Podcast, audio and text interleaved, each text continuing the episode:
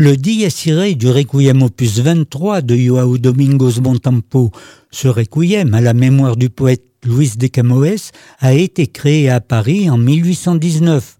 Nous avons entendu le chœur et l'orchestre de la Fondation Gulbenkian dirigé par Michel Corboz. Maintenant, quelques notes d'orientalisme avec Ketelbe. Ce compositeur est très connu par ses œuvres tels que dans les jardins d'un temple chinois ou bien dans les jardins d'un monastère, et surtout dans un marché persan, choisi pour cette écoute. Ketelbe, Albert William est citoyen britannique.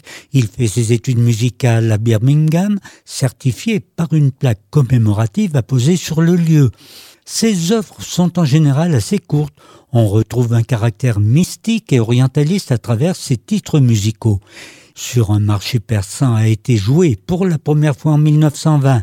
L'œuvre évoque la vie foisonnante et exotique d'un marché oriental décrivant, entre autres, l'entrée des chameliers et la démarche majestueuse de leur monture, le chant des mendiants faisant l'aumône, la danse de la belle princesse, des numéros de jongleurs et de charmeurs de serpents.